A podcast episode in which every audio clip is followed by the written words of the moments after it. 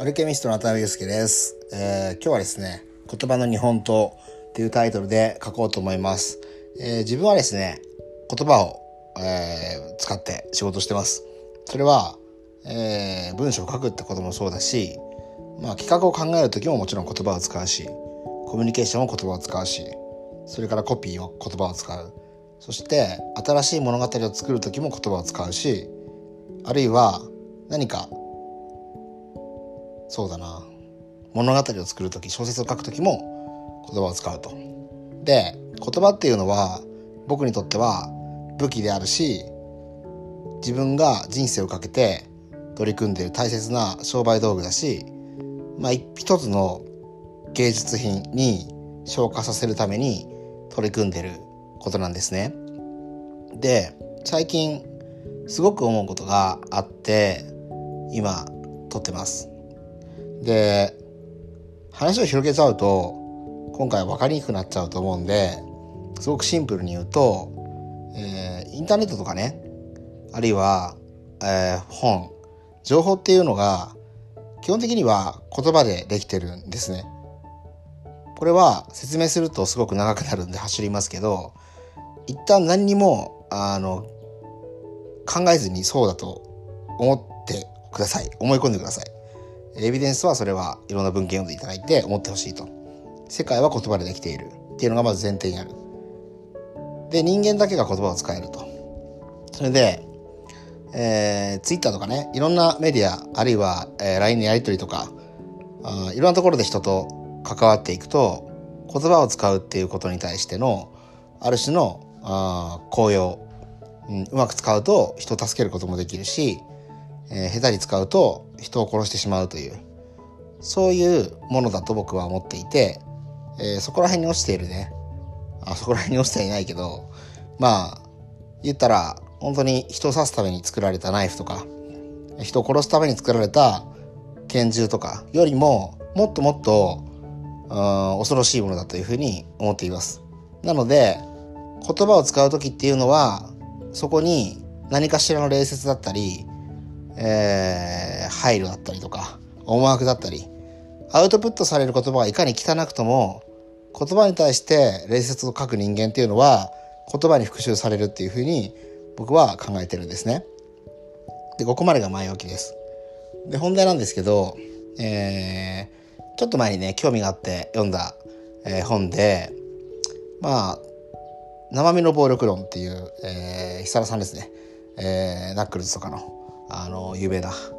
有名なって僕はごめんなさい。あのあんまり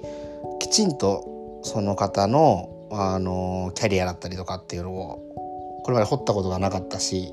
まあ、ちょっとつてで知ってこの本読んでものすごくあの感銘を受けました。っていうのはあものすごくリアルなことが書いてあったしそこには。で生きてる人間の生きた言葉が書いてあってで多分それを書いたのがえっとごめんなさい。正確じゃないんですけど僕よりまだお若い32とか下手したらそれぐらいだったと思うんですね。でそれやっぱすごいなと。でやっぱ身体性を伴った言葉っていうのはこういうことなんだなというふうに、あのー思って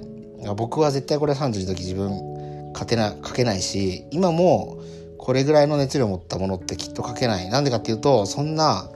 えー、なんていうのかなうーんなんていうのかなハングリーな生活を自分はまだできてないしでかといって今からそれに飛び込む勇気もないしっていうところでものすごく影響を受けました。であの世の中ですねあの若い方も、えー僕よりもね僕今35ですけど、えー年上の方もみんなそうなんですけどまあいろいろありますよねその本音だったり建前だったり、えーあるいは張ったりだったりそれから、えー真心から出た言葉とか生身の言葉とかいろんな言葉があると思うんですね。でこれっていうのは基本的に何かをそこに影響を与えることだと僕は思ってるんですね。で言葉っていうのは文脈つまり前後の時間軸空間軸関係性の中で置かれるものなのであの言葉を出したっていうことは絶対に影響を与えるんですね。どんな小さくても、まあ、絶対に影響を与えるしそこの場で出した言葉っていうのはもう取り消すことが基本的にはできない。まあ活字じゃなかったらとか音だったらっていうかもしれないけどそのエフェクトっていうのは取り消しができないというふうに僕は思ってるんですね。で、えー、ここに僕は本当に自分でも病的だってぐらいあのセンサーがあって、えー、僕は嫌いな言葉っていうのはあの嘘が嫌いなのではなくて建前の言葉とかはったりっていうのが必要なことは分かっているしビジネスでそういったことでニュアンスを変えてねコミュニケーションを円滑するために出す言葉っていうのは僕はすごく好きなんですね。でも最近気づいたんですけど僕ポーズの言葉っていうのがものすごくあの嫌いで嫌悪してます。これなぜかっていうと、えー、言ってることは嘘じゃないんですね論理的には。だけどやっているアティチュードが嘘だからその姿に対してものすごく嫌悪感があるということが分かりました。えー、これはどっから言語化しなきゃいけないと思ってたんで、今撮ってます。で、言葉の日本刀って回、えー、僕出しましたけど、日本刀ってすごく矛盾した作品だって僕は思っていて、これね、元ネタはあの、修羅の門っていう、あの昔あった格闘のね、えー、総合格闘技の、まあ、空手の、あの、僕が好きな漫画、マガジンでやってた、あるんですけど、えー、まあ、人殺しのために作られた、えー、ある格闘技、武術。なんだけどその一方で人を感動させるっていう矛盾したあ存在である主人公が、まあ、あの物語のね主人公なんだけど僕は言葉の日本刀ってどういう意味かっていうとあの人を傷つけるとか日本刀ってね殺すために作られてるのに芸術品になってるっていうものすごくなんていうのかなかつての日本のまあいわゆる侍武士道の象徴的な存在になっているのがそこに死生観っていうのが、まあ、メタファーで隠れてるから好きなんですね。で実際そのコピーとして使う時っていうのは日本刀を使ってると思って書いてるし、えー、あるいはね守るためにも使えますよね、えー、防御のために言葉で防御したりをすると。はい、で僕は文脈とかそういう言葉の関係性とか言葉と言葉がつないでどういうふうな認識を作っていくかってことに対して同年代の中ではそこそこ勉強してきた方だと思います。なのであ僕にが思うこと結論今から言いますけど僕は年上の人たちですねこれ本当に言いたいんだけどあの嘘とか見栄とかはったりとかポーズとかがあんまり若い人に通用すると思わない方がいいよっていうのを思いました。えー、どんなに権威をまとっていても目の前で話してる時は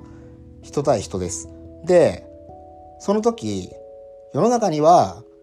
例えば90%ぐらいの人は、目の前にいる人のバックグラウンドに対して、あ恐れて、恐れっていうのは、いい意味の恐れですね。if の、いいの字の恐れ。そして、その前で、きっと言葉を受け取ってくれると思います。だけど、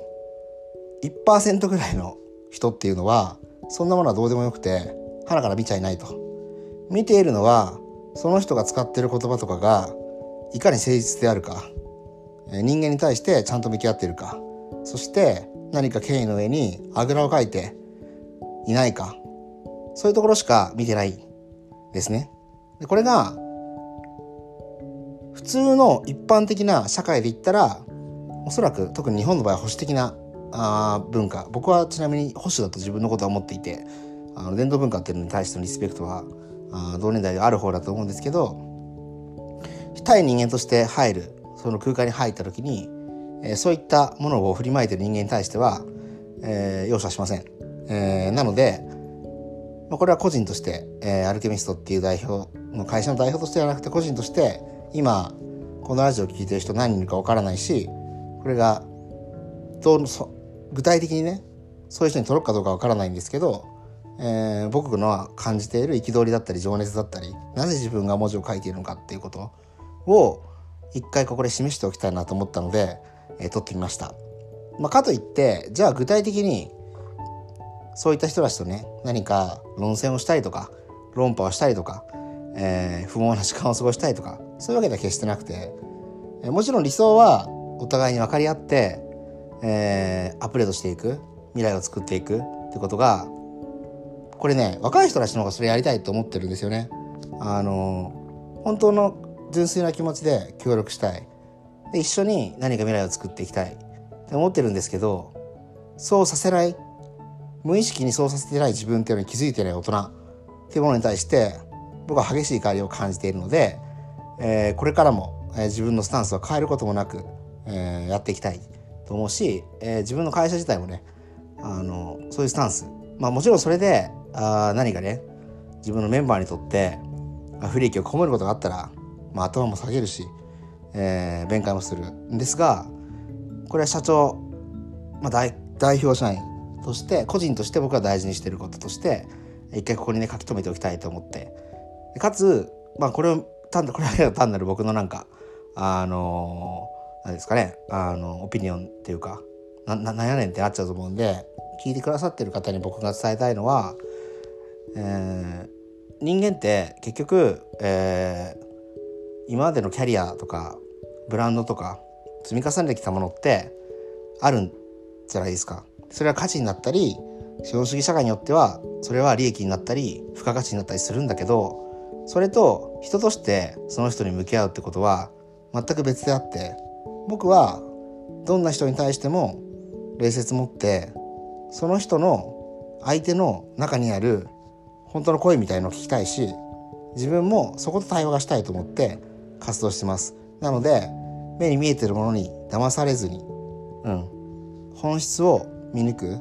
相手がどんなことを思ってこの人はどうしてこういうことするんだろうとかあるいは